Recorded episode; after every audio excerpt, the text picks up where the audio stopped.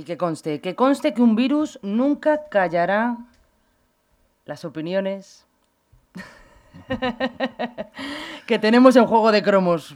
Bueno, no nos van a callar. Vamos, ¿qué tal? Muy buenas tardes. Muy buenas tardes. Señor Pero- Atienza, ¿qué tal? Pues bien, un poco Uy, espera, que, acatarrado. que nos pita esto. Y Ya está. como he dicho fuera de micro, no, aunque sea por respeto al, al que viene detrás, Claro, hombre, es lo suyo. hay que ponerse mascarilla. Hay que aprender mucho de los japoneses. Mm, Que la los verdad que sí. japoneses, quienes se ponen la mascarilla, no son los que quieren evitar el virus, sino los que, lo, que lo pueden, Los que pueden- lo los que lo pueden tener. Claro. Y, y- y los catarros es una de las cosas más contagiosas. Hombre. Más, más que otras, más que otras eh, enfermedades. Es verdad que es la menos, entre comillas, molesta, pero contagiosa. Mm. Son mal, conta- molestas contagiosa, todas. ¿no? En el momento en el que estás un poquito Así bajo... que hay, hay que... pues Pero tú vas a dar ma- igual. mantener las buenas costumbres que aprendimos en la pandemia. Claro. Y aunque hoy no se me vea la cara, se me ven los, Las los intenciones, ojos, se te los ven las y intenciones. Sí, hoy vamos a ser un poquito, un poquito ácidos, ¿no? Bueno, bien. Pues nada. ¿De qué vamos a tratar hoy? Bueno, primero felicitaros. ¡Ay! ¿eh? Eso, te me has adelantado. Que hoy es el día de la radio. Y a ti, y a ti, y- porque como le he dicho a Agustín, esto eh, sois vosotros. El EGN medio sois vosotros, sin lugar a dudas. No, el, el- el alma del EGM, del, del el EGN lo tenéis vosotros. Uy. Nosotros lo único que hacemos es ayudaros. ¿Tú te crees aquí, el dúo sacapuntas, Chus y yo, que íbamos a hacer aquí? ¿Te has de charlar todo el día de nuestra vida? Uy, pues no hay vida para hablar. Pues no, no, menudo aburrimiento. La gente que nos ve diría, menudo un rollo, iba a decir otra cosa, pero lo suyo es que vengáis vosotros con No, el no salseo. hay, no hay un solo programa del EGN Radio que sea un rollo, por Dios. Por eso, por eso, que no es ninguno un Además rollo. es de las pocas, co- vamos, yo incito a los oyentes que, que extiendan eh, pues los medios de comunicación locales y, y el, N- el EGN Radio, que además es el único eh, medio de comunicación local que le pone voz a las cosas, está muy bien leer, pero vosotros le ponéis voz a las cosas, imagen. E imagen. si lo veis a Ahí, través de ahí las redes yo. sociales y de, y de Ahí yo. YouTube, eh, pues, pues hay que incitar a, la- a los demás a que, a que lo vean, ¿no? Que, que lo local también es interesante. Es muy interesante. Que lo nacional e internacional está muy bien. Lo regional, bueno, a ratos, pero lo local, que es donde nosotros vivimos, donde nosotros pacemos, como decía, como decía aquel, eh, pues hay que saber qué es lo que se mueve, Sí. por qué funcionan o por qué dejan de funcionar las cosas. Porque además eso ayudará muy mucho en las próximas elecciones mm, locales, eh, pues a perfilar un poquito más eh, tu voto. Eh, si quieres que continúe, pues ya sabes a quién votar y si quieres que esto cambie, Totalmente. pues también tienes opciones para poder, para poder hacerlo y realizarlo. Y hablando de, eh, de elecciones, Como hila, ¿eh? tenemos, tenemos en ciernes las gallegas ya y no hemos hablado ningún solo vez Ay. en este programa Pero porque te estábamos esperando a de ti. las elecciones gallegas. Yo estaba esperando a que ya cerraran las encuestas y no salieran más. que ya sabes que a mí me gusta siempre eh, analizar el, el recorrido y no. De hecho, y- puedes, y no contarlo, puedes contarlo todo, porque aquí ni yo en informativo he visto procedente meter las elecciones gallegas, fíjate. Ya, porque como siempre hablo de cosas locales, ¿Tan aburridas las has visto? no, pero me gusta tratar temas locales. Luego venís vosotros ya y ampliáis o, o perfiláis ciertos puntos, como es el tema de estas elecciones, de verdad contando las cosas como son y, y explicándolas. Pues sí. Eh, pues mira, aquí tenemos eh, las elecciones ga- gallegas donde parece que no, pero se juegan muchas cosas. Y aunque a nivel local diga, bueno, y en Leganés que le afecta a las elecciones gallegas, pues afecta, afecta poco, poco comparado con, con unas elecciones generales o con unas elecciones a la Comunidad de Madrid, pero afectan, afectan a, al municipio de Leganés con cualquier elección que se produzca mm, en, el- en el ámbito eh, regional o en el ámbito autonómico en, en el Estado de España. ¿eh? Y estas elecciones pues parecían muy normalitas y mira tú, el domingo la- nos la, nos la Ya. han calentado, ¿no? Eh, Con la- esas declaraciones...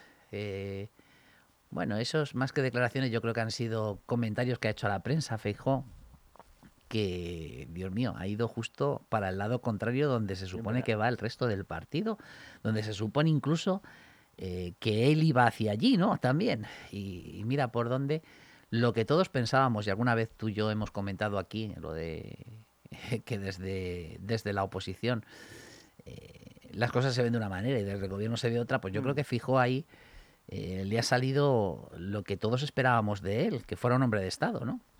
Y que pensara en grande, no solamente pensara en, en cómo destrozar electoralmente al Partido Socialista, creo que eso no es bueno, igual que Pienso que no es bueno que el Partido Socialista intente destrozar electoralmente al, Partido Popular.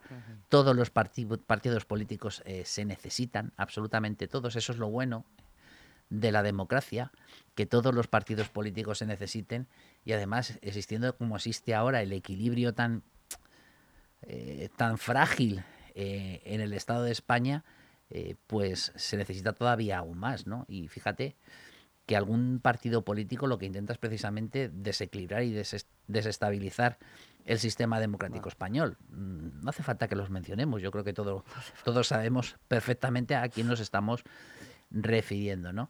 Eh, y el participar en ese juego yo creo que al Partido Popular le estaba haciendo muchísimo daño. Eso lo hemos hablado aquí también. Es verdad que las encuestas engañan, porque las encuestas, eh, y además tenían que haber aprendido de la anterior vez, las encuestas, eh, cuando uno las hacen, primero, los españoles solemos mentir a las encuestas. Es así. Es verdad que, ya, y como ya he dicho muchas veces en este, en este programa, que, los sociólogos tienen herramientas para descubrir las mentiras y corregirlas. ¿eh? Y cuando uno sale, saca las encuestas, eh, se dará cuenta que la estimación directa, o sea, el, sí, la estimación directa eh, que se hace en las encuestas, perdón, el voto directo que se pregunta en las encuestas nunca coincide con la estimación eh, que ellos mismos hacen, ¿no?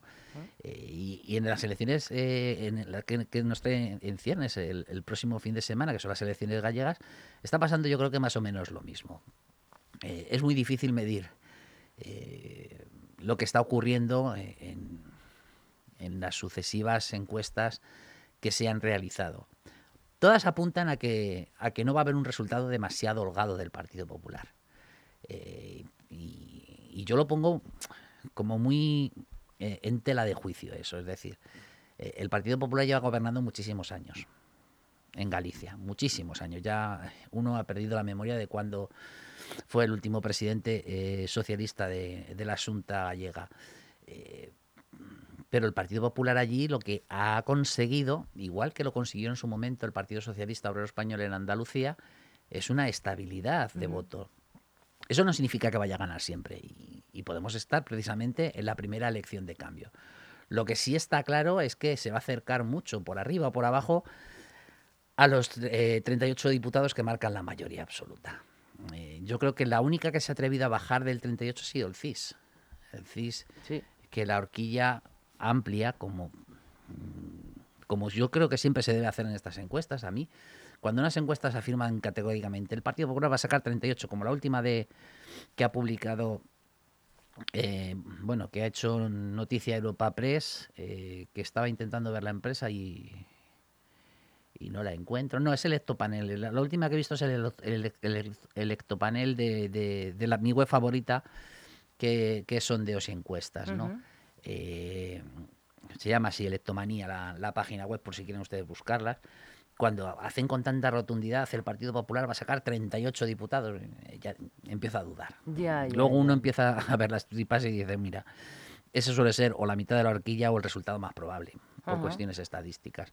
A mí me gusta siempre ver las, eh, las, eh, las, las, horquillas, independientemente de que el CIS sea más cierta o menos cierta, eh, en esa horquilla que se mueve entre 34 y 38. Eh, fíjate, justo el límite de, la mayoría absoluta son 38.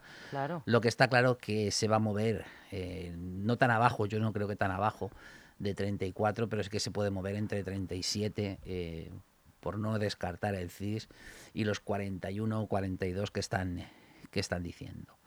Estas elecciones eh, a diferencia, por ejemplo, de las elecciones de la Comunidad de Madrid, están divididas en cuatro.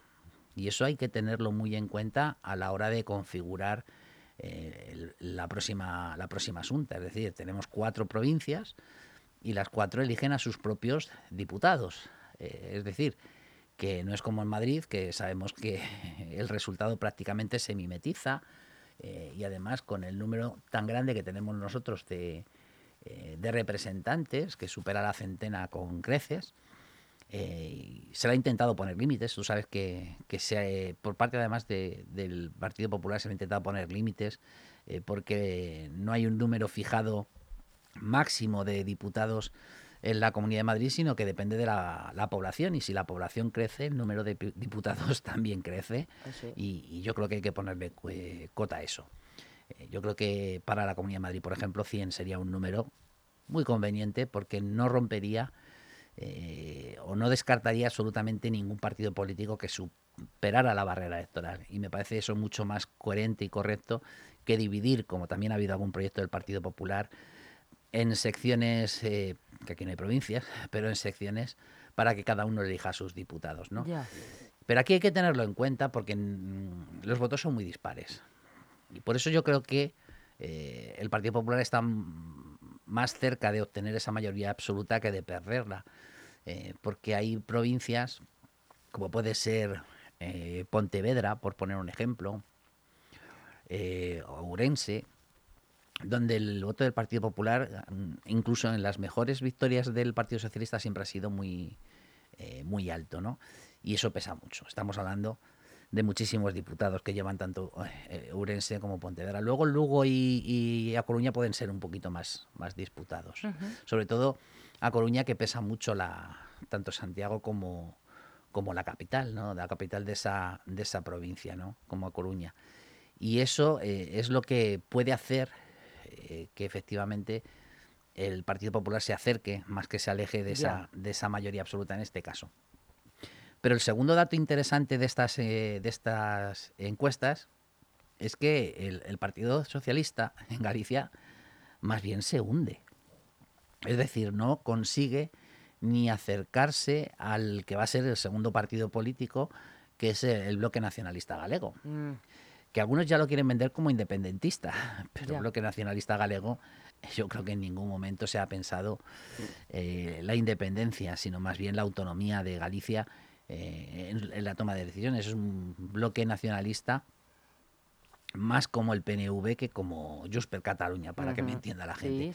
Salvo que eh, el bloque nacionalista es más de izquierdas que el PNV también. Es decir, que es un nacionalista de, de izquierdas, que para mí siempre esto ha sido una contradicción porque no puedo entender cómo se puede ser nacionalista y de izquierdas a la vez. La verdad es que no lo puedo entender. Porque la izquierda tiende a ser internacionalista, es decir, tiende a, eliminar todas las fronteras, no a crear más fronteras, ¿no? Pero bueno, haya cada uno con sus contradicciones, ¿no? Eh, y el, claro ganador, independientemente de que eh, Feijó, pues, perdón, eh, Rueda obtenga o no esa mayoría absoluta, el gran ganador de estas elecciones sin duda va a ser el bloque nacionalista galego. Y eso va a pintar un panorama muy diferente al que nos podemos encontrar eh, hoy en día en, la comunidad autónoma, porque eso lo que va a hacer es, yo creo, eh, gane o pierda el Partido Popular, es eh, porque el Partido Popular en Galicia es un partido nacionalista, vamos a ver, yo lo tengo clarísimo, es un partido que pinta más como nuestro PSC, nuestro Partido Socialista Catalán, que como el Partido Popular, bueno, iba a decir de la Comunidad de Madrid, pero yo también considero al Partido Popular de la Comunidad de Madrid como un partido muy nacionalista, ¿no? Pero bueno, un Partido Popular como el de Castilla-León o de Castilla-La Mancha, ¿no? Y esto lo que va a hacer es acentuar todavía muchísimo más. Eh, vamos a ver algo eh, muy similar a lo que está ocurriendo, con, sus diferencias, ¿eh? pero muy similar a lo que está ocurriendo con Esquerra Republicana de izquierdas y Junts per Cataluña de derechas. Es decir, eh, que la tendencia a ese, a, ese nacionalismo, eh, la disputa de ese voto nacionalista va a acentuar todavía muchísimo más ese tipo de, de políticas y de expresiones. ¿no? Eh, y el gran perdedor de estas elecciones, el gran ganador, va a ser el bloque nacionalista galego. El gran perdedor de estas elecciones todo apunta a que no va a ser el Partido Socialista, que va a perder, sino va a ser Sumar. Porque mm. Sumar son muy pocas las que se atreven, ni ninguna le da fijo ni siquiera un representante sentado en el próximo Parlamento gallego, ¿no? Eh, ninguno se atreve a darle. Y andan con esa horquilla porque es verdad que tiene una representación del... De, me parece que el porcentaje total de votos está, se estima entre el 3 y el 4% de los votos, pero claro, eh, mal dividido ese 3 o 4% puede que no supere la barrera electoral eh, en ninguna de las provincias. Y, si la superan alguna de ellas, puede que por el número de diputados no, pueda obtener ese representante, ¿no? Eh, porque aunque la barrera electoral se sitúe entre, entre, el 3 y el 5% en, Eh, a nivel nacional, dependiendo de las elecciones, en elecciones generales estamos hablando de 3%, y en el resto de elecciones la barrera electoral se sitúa en el 5%, eh, pues eh, si no se reparte un número de diputados eh, superior a los 15 diputados, no se obtiene, o 15 concejales, no, se obtiene, no se obtiene representación, no son capaces, aún obteniendo 5%, de poder superar el umbral electoral de verdad. ¿no? Imagínate una o sea, están sumidos a la desaparición. Imagínate el extremo que es la provincia de Soria. Sí que reparte tres. o sea, ahí tienes que obtener más del 15% para al menos intentar tener uno de los, por mucho que la barrera electoral a nivel general eh, de elecciones generales sea el 3%. ¿no? Y aquí, aunque la barrera electoral sea del 5%, ese 3,8% eh, puede llevarte a engaño, porque sí que puedo obtener por encima eh, del 5% y obtener el número necesario de votos para obtener, por ejemplo, representación en La Coruña, que es la la que más diputados aporta a la, a la Asunta, ¿no? Y, ahí va a dejar muy tocado el partido a nivel nacional, porque no podemos olvidar que Yolanda Díaz es gallega.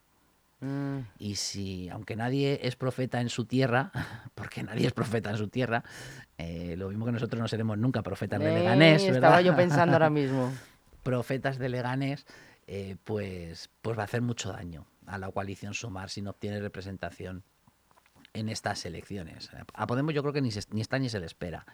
Y a ese partido eh, político nacido de una escisión del Partido Popular y tan polémico como es la democracia ourensana, yo creo que tampoco se le espera. Es decir, que allí, aunque tenga una buena representación de votos y consiga la presidencia de la Diputación de Orense y, la alcaldía de Orense, eh, ese señor cuyo nombre no, no quiero ni mencionar, no quiero ni mencionar, eh, yo creo que los, vecinos de Orense, de la provincia de Orense, son lo suficientemente inteligentes como para el asunto elegir eh, un partido político que les defienda como gallegos y no como orensanos exclusivamente. Eso, también le puedes cambiar Orense por Leganés. Ya está. y coincidiría casi en esta expresión, ¿no? Yo creo que la gente ha de ser lo suficientemente inteligente como para pensar en lo global, y no en lo, local, sin olvidarse, por supuesto, de que hay que hacer políticas locales. Eso es.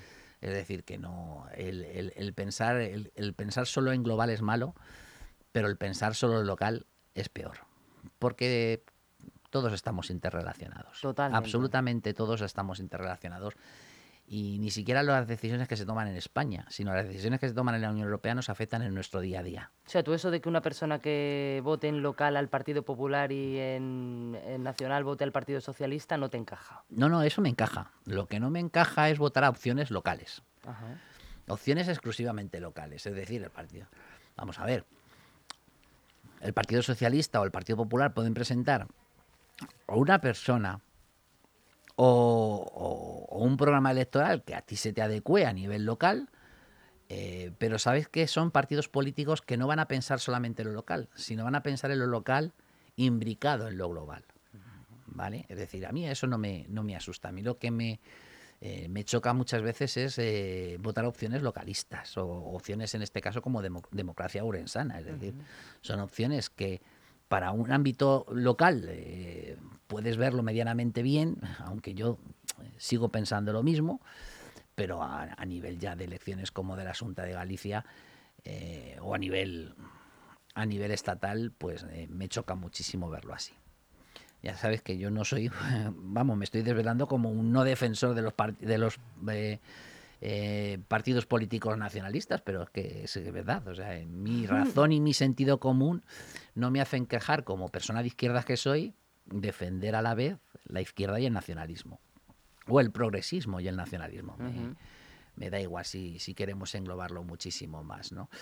Eh, y, eso va a favorecer, en este caso, en la provincia de Orense, yo creo que al Partido Popular, porque eh, todos los votantes de democracia orensana prácticamente son ex votantes de, bueno, de hecho eh, ellos militaban también en el, en el Partido Popular y ese partido sin hace es, eh, por cosas muy turbias y muy oscuras que han ocurrido en la provincia, más exactamente en la Diputación de Venga, Ourense, Pedro, que te queremos ver un poquito más arriba. Vamos, no, vamos, porque me, estás, me estoy durmiendo contigo aquí hoy. No estás agresivo, hombre. Un poquito más de ¿cómo que no caña.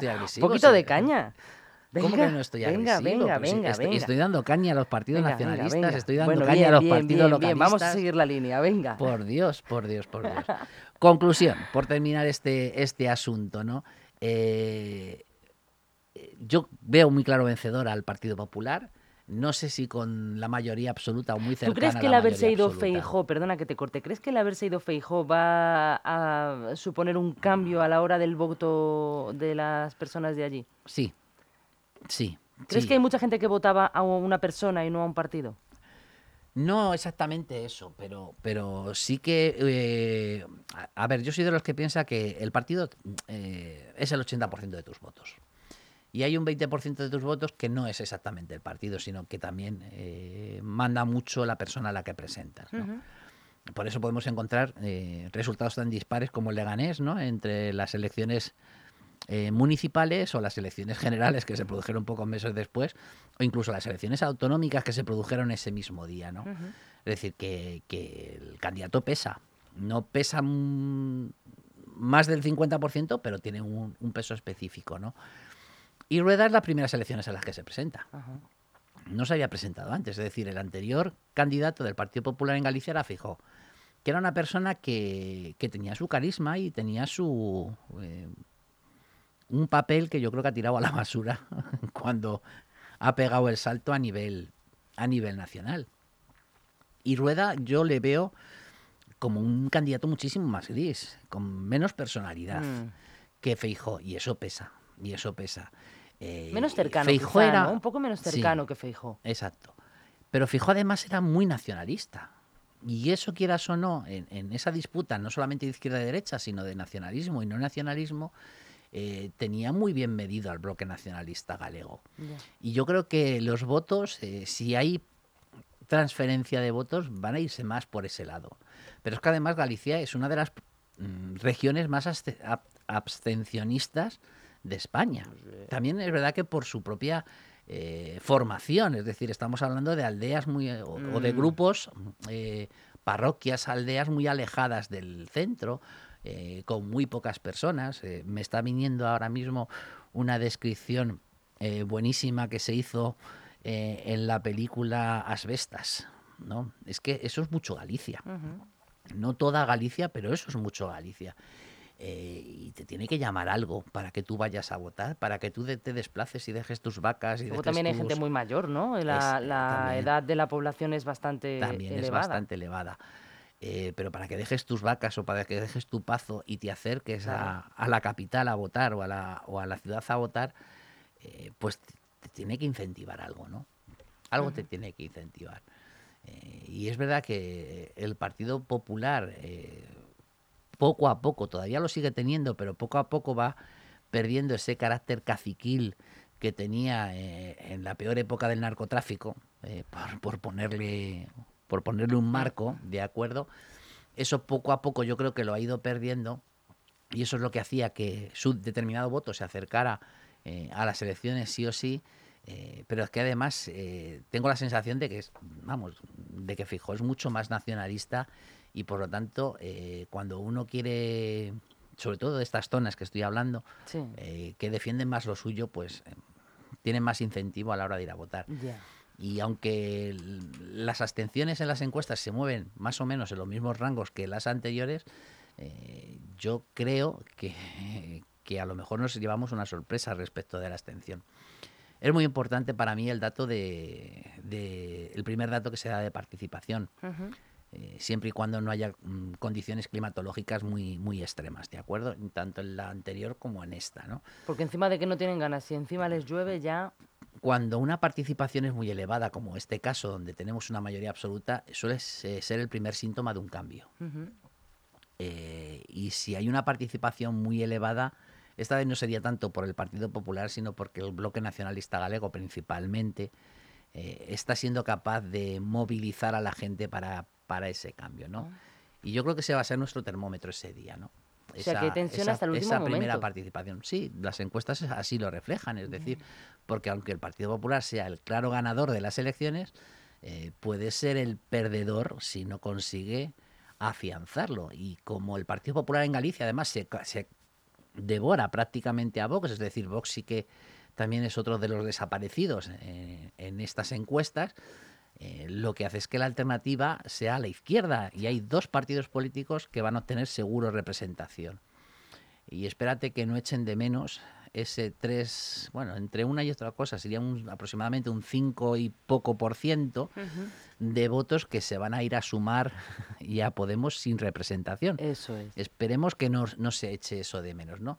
Pero bueno, eh, ante tres, eh, dos claramente están unidos y eh, como el bloque nacionalista gallego, el Partido Socialista de Galicia, pues lo que hacen es que si tú no obtienes mayoría absoluta siendo el único en, ese, en ese rango, pues no consigas a la presidencia y para el Partido Popular sería muy grave perder esas elecciones. Ahora, Feijo no está ayudando, porque las declaraciones que ha hecho sobre eh, si indultar, no indultar. Bueno, en este caso ha dicho que estaría gente que nos está viendo, para el que no lo haya visto, por a ver, fijó este domingo, mientras todos veíamos los Goya, que también era curioso, bueno, los que nos gusta, evidentemente, pues de repente, en un, no sé si es un encuentro con la prensa, eh, porque no es una declaración a micro abierto, eh, pues dice que estaría dispuesto a, a indultar a Puigdemont. Igual se había tomado el hombre alguna copilla y se le escapó. O lo dijo así, o, dijo lo quiso que, decir dijo, otra cosa. O dijo lo que realmente todos eh, pensábamos y él también pensaba. o era una broma. Que estando en el gobierno eh, eh, las cosas se ven de otra manera y por lo tanto, si Fijó gobernara, yo, vamos, estoy convencido, si Fijó gobernara, solo Fijó, sin Vox. O sea, entiéndanme esto así. No panorama actual, sino panorama hipotético yo estoy convencido que estaríamos, seguiríamos hablando de la amnistía y seguiríamos hablando de los indultos porque eh, el objetivo ha de ser la, el nuevo marco de convivencia en Cataluña. Y que es lo que afirmó Feijó, es decir, que él está dispuesto a buscar un nuevo marco de convivencia en Cataluña y eso lo supondría eh, los indultos. Madre mía. Ahí hay que ser, no hay que faltar a la verdad. Y hay que diferenciar eso, que cuando está, ¿Qué hablamos cuando decimos indulto y qué hablamos cuando decimos amnistía? Feijóo dijo estar a favor del indulto, no de la amnistía. Eh, eso significa que Feijóo sigue pensando en que a Puigdemont hay que juzgarle. Y si es condenado, indultarle. Es decir, el, el movimiento, aunque ha sido un paso hacia el lado de las tesis del Partido Socialista, no está en las tesis del Partido Socialista. Y hay que decir eso, no hay que faltar a la verdad a nuestros oyentes. Eh, porque aquí todo se confunde y, es verdad que los, medios suelen intentar confundir, eh, no sé si aposta o sin querer, no lo sé, no vamos a decir nada malo el día de la radio, pero intentando confundir, eh, pero Feijó lo que se ha movido es un poquito nada más. y yo creo que eh, solo con el indulto eh, no hubiese conseguido convencer a Junts per Cataluña en este caso para que votara en, esas elecciones. Entonces, esta cosa también que Puigdemont ha dicho de que, bueno, ya toda la verdad, toda la verdad saldrá, mira, aunque salga la verdad, eh, si, si Feijó lo que puso encima de la mesa o el Partido Popular lo que puso encima de la mesa fue el indulto y no la amnistía como una manera de intentar llegar a ese acuerdo con Junts per Catalunya, eh, a mí no me parecería extraño. O sea, no me llevaría las manos a la cabeza. Igual que no me las llevé en el, momento en que el Partido Socialista eh, aceptó la amnistía como, como una de las monedas de cambio para conseguir los votos de Junts per Cataluña. Ahora, si nos acercamos a la realidad, nunca hubiese salido esa operación porque no solamente necesitaba los votos de, de Junts, sino que también necesitaba los votos de la Unión del Pueblo Navarro y de Vox. Eh, no solamente de Vox, que muchas veces nos olvidamos de Unión del Pueblo Navarro.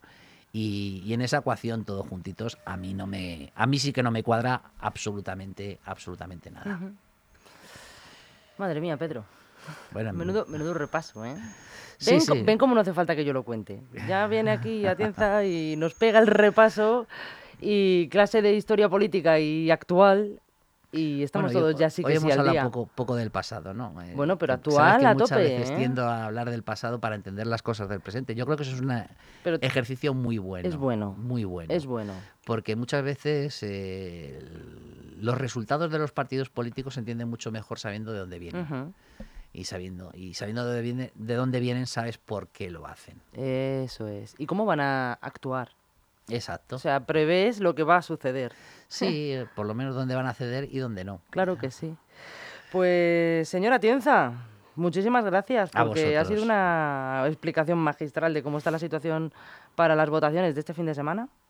Y veremos a ver qué pasa. La semana que viene hacemos Haremos un pequeño comentario. un sí. pequeño Un pequeño. comentario, ¿no? Hombre, si, si hay cambio, el comentario se nos extenderá, pero si no Bueno. hay cambio y hay continuidad, tampoco hay mucho que comentar. Bueno, ya se verá, ya se verá, que está la cosa tensa. Pedro Atienza, felicidades por el Día de la Radio y muchísimas Felicidades gracias. a vosotros y, y un saludo a todos nuestros eh, eh, oyentes y, y videntes. Y, vi- y videntes y todas las cosas. Bueno, más televidentes, aunque sean de Eso radio. sí.